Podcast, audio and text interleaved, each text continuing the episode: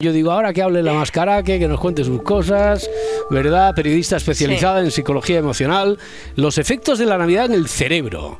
De- de- tan- tanto nos influye. Y en el bolsillo y en el estómago. Eso Sí, será eso- en otros días. Eso es evidente. Todo, ¿eh? Ya. Sí, sí. Pero en el cerebro, eh, el efecto que tiene también es por lo que decía la parda, por el efecto que tiene antes en el bolsillo y en el. ¿O, o no? Bueno, No. no tanto en el bolsillo, sino toda la interacción social, todo lo que conlleva la Navidad. Sí. O sea, porque al, al final es cierto que o, o amas la Navidad o la odias. Y esto sí que se ve reflejado en, en la química ¿no? de nuestro cerebro, porque al final mm, producimos una serie de hormonas que nos generan ciertas emociones, ¿no? ya sea de placer o de ansiedad, ¿no? si te gusta o, o no te gusta tanto. Y según la doctora Laura Maffei, el fin de año y las fiestas pues involucran la dopamina, la serotonina y el cortisol, que las dos primeras están relacionadas con la felicidad y el cortisol está más relacionado con, con, ¿Con el estrés. cuñado? Sí, un poco, sí, O sea, un el, poco corti- con preguntas el el cortisol sí. es el cuñado, ¿no? El cortisol Sí. es el cuñado y la dopamina es. eh, Los dopamina, polvorones. pues es el aguinaldo. vale, bien, bien. Correcto, correcto. Y la serotonina, pues también. Ahí ve- ver a la familia y todo eso, sí. Bueno, si te Mm. cae bien la familia, ¿eh? que, que esa es otra, claro. Y es que al final, si estás en el bando de amar a la Navidad, pues te llenas de emociones positivas, alegría, quedas con un montón de gente, toda la espiritualidad que, que conlleva. Pero si estás en el otro bando, tus emociones pues pueden estar más relacionadas con la pérdida, la melancolía, la angustia, mm, la ansiedad, el estrés, ¿no? De tener que preparar comida para, para mucha gente y, y no controlar la situación. O sea, que es Hmm. que hay, hay dos bandos como muy, muy claros. Ya, cuando dices que hay dos bandos, tú crees, o a lo mejor eh, no es que tú lo creas, sino que hay algún estudio al respecto, incluso alguna prospección sociológica, que hay dos bandos que están divididos, eh, quiero decir, al 50%, o piensas que hay más tendencia de gente que odia la Navidad, aunque no lo diga abiertamente, o más gente que ama la, la Navidad. ¿Tú qué crees, Raquel? Bueno, yo creo que nada es ni blanco ni negro, pero Mm. que hay más gente que, que hay, que hay gente que a lo mejor no le gusta tanto, pero no se atreve a decirlo. Ya, ya, ya, ya. A, a ver, aquí hagamos un sondeo rápido. Laura Martínez.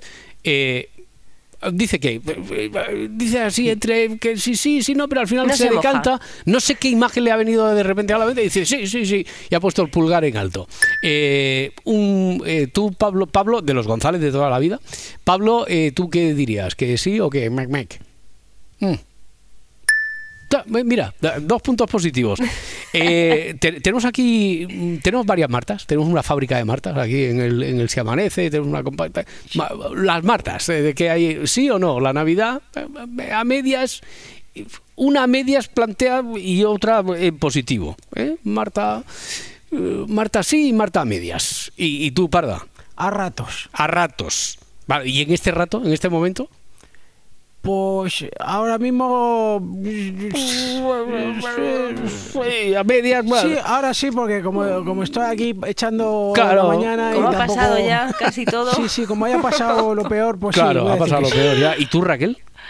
Pues yo estoy también a medias. O sea, a mí Sí. me gusta mucho quedar con la con mi familia porque al final es en el momento ya que me junto con todas mis primas.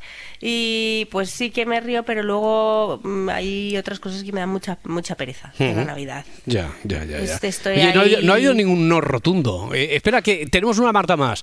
Eh, Marta C. mm, Navidad sí, no, careció de importancia. Navidad sí, sí. Otro, otro sí. Otro. ¿Sí, no? ¿Y tú, Roberto? Eh, yo estoy haciendo el recuento. No, no, no No, mójate te mojas, ¿eh? yo, yo voy a decir que sí. Vas a decir que sí, Sí, otros sí, sí, sí, sí, sí. Vale. Claro. Bueno, bien, bien. Hay que, hay que respetar todo, todos los gustos. Muy- muchas gracias. sí, no, pero que quiero decir, no ha habido ningún no rotundo de ningún Grinch aquí, ningún eh, espíritu que odie la, la Navidad, pero, pero sí que crea estrés, ¿no? Sí que crea estrés. Un es posible poco. que eh, esté cargada de razón la parda cuando dice, bueno, ahora voy a decir que sí porque ha pasado ya lo gordo. Entonces ya estamos con la tranquilidad, ya no tenemos con el, ya no tenemos el sufrimiento del peso de estrés de viajo, subo, va, va, veo a Sí. este, veo al otro, eh, no Mucho compromiso de gente que no has visto en todo el año y todo el mundo quiere quedar en Navidad. Y es Sí. como, ¿podemos repartirlo? Ya, Por favor, ya, o sea, llámame en marzo. Oye, oye ¿y, y todo eso, lo del estrés, es lo que el cortisol, el cuñado, es lo que afecta al cerebro o qué es? No, Bueno, afecta un poco todo, pero en este caso se hizo un experimento para detectar y localizar el espíritu navideño Mm. en el cerebro. Entonces, para ello utilizaron una máquina de resonancia magnética funcional que te permite ver qué áreas del cerebro se, se activan más, mientras le enseñaban imágenes relacionadas con la Navidad a 10 personas que la celebran siempre y tienen sus tradiciones navideñas y a 10 personas que no la celebran nunca Mm. y no tienen tradiciones. Y bueno, a ver, siempre faltan más estudios sobre el tema porque no distingue ¿no? estas imágenes si, si activan en el cerebro por ser imágenes de Navidad o también relacionadas un poco con, con la alegría o con la nostalgia o utilizar más rojo de lo normal, porque al final en Navidad se utiliza mucho más el rojo, el, el verde, pero sí que se determinó que en el cerebro está ese espíritu navideño y, y aquellas personas que lo celebran siempre se le activaron en mayor medida pues áreas del cerebro que mm, a las personas que no, no la celebran y, estas áreas están relacionadas con la espiritualidad, con experimentar emociones mm, de compartir ¿no? con otras personas, el reconocimiento de emociones faciales, el tacto, porque sí es verdad que, que hay muchos más besos, besa más gente de, de lo habitual y pues ese rasgo de personalidad de personas que, que sienten más la espiritualidad dentro Hmm. que aquellas que no lo celebran. Ya, ya, ya. Yo estaba pensando en, en- no digo que sea en todos los casos, ¿eh? de los mm, haters de la, de la Navidad. eh, a- a- en muchas ocasiones no hay un poco la pose de decir, no, yo es que odio la Navidad. Yo, yo estoy, yo, estoy, sí, yo estoy por encima de esto, esto. Una convención social que pseudo mm, católico religiosa tal que y, y no odio odio la El la consumismo, el consumismo sí. Claro, puedes odiar ciertas, ciertos aspectos, ¿no? De, de la Navidad. Bueno, tanto como odiar, yo es que siempre digo Hmm. que odiar gasta mucha energía. ya O sea, al final eh, es mejor, te pueden no gustar ciertos Hmm. aspectos Da- de, dar asco, que es más fino. de la Navidad. A ver, por ejemplo, por ejemplo, ¿qué es lo que, eh, como todos hemos dicho, hemos, eh, yo creo, manifestado nuestra tendencia favorable, eh, mayoritariamente entre el equipo, entre los aquí presentes, pero de lo que no nos gusta de la Navidad, mm, ¿qué, qué es lo que a ti más te, resultaría así? Yo te- tener que regalar por compromiso. Tener que regalar O sea, por el compromiso. regalar por regalar me, me- me- porque es Navidad y tienes que regalar y, y al final no sabes lo que regalarle a, a la persona y acabas comprando Hmm. algo que va a cambiar y, y es un poco ese, ese compromiso. A mí me gusta si yo veo algo para alguien, me da igual la época del año. Pero me pasa lo mismo con los cumpleaños. Ya. El regalar porque es tu cumpleaños me da un poco de, de rabia porque a lo mejor en ese momento no se me ocurre nada. Pero Hmm. en otro día cualquiera digo, esto es para esta persona, me acuerdo de ti y te lo regalo. Eso me da mucha rabia la Navidad, Ya, de ya, los ya. regalos por porque sí. O sea, que esto que leí ayer en las redes sociales de a la gente que abre un regalo y dice, me encanta, en lugar de decir, mierda, me toca ir a cambiarlo, un saludo a todos ellos, ¿no? Eso Sí. lo podrías haber escrito tú perfectamente. Eh, y tú, Parda, ¿qué es lo que menos te gusta? Por no decir, es que utilizamos ya, eh, manoseamos demasiado el término odiar, y sí que es cierto que odiar pues, tiene también un peso un peso mayor. ¿Qué es lo que menos te gusta de la Navidad, a ti, Parda? Pues, pues le voy a copiar, ¿eh? A la Sí, Rachel, es- sí, eso, sí. lo de los Es que lo de los regalos. regalos me... uf, Uf. Lo del amigo invisible es un melón, ¿eh? Es que sí, hay sí. Que, que hay que abrir, o sea, ese... Oye, pero, pero tengo yo, ¿es solo sensación mía o ha ido decayendo? ¿O sigue, sigue estando? ¿Sigue estando muy, muy, muy activa la costumbre del, re- del, del amigo invisible? ¿Habéis tenido muchos amigos invisibles? Eh, ¿Obligatoriedad de muchos amigos invisibles? en Yo esta- no, pero sí- sé que sigue estando. Sigue estando ahí, ¿no? Mm, Sigue yo estando. Conozco mi gente. familia... Claro, Mm. yo en mi familia hacemos eso. En vez de eh, pues tantos regalos para todo el mundo, sí que Mm. hacemos un amigo invisible entre toda la familia y ya haces un regalo. Ya.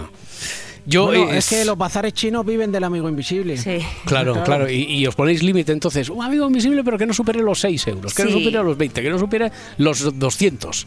Eh, En casa de la. Preisler hacemos uno que no supere los 1000, por ejemplo. Claro, Pero, pero- luego siempre hay alguien que se salta el límite y ahí vienen conflictos Sí, también. tú no- no tú, te has que enco- tú vas con Claro. tu Eso no mola, mierda. porque claro, de repente tiene uno su amigo invisible y de repente ves el otro regalazo y dices, ¿qué pasa aquí? Bueno, ay, la Navidad. Pero Eh, sí, La próxima semana ya con los reyes ya pasados y todo, con los regalos estos, seguimos hablando Raquel Mascara que Rachel. Un abrazo. un abrazo. Hasta luego, Parda. chao, No te vayas muy lejos, ¿eh, Parda? Me quedo por aquí, sí. Venga, quédate, quédate. old enough to know who you are, wise enough to carry the the scars without any blame. There's no one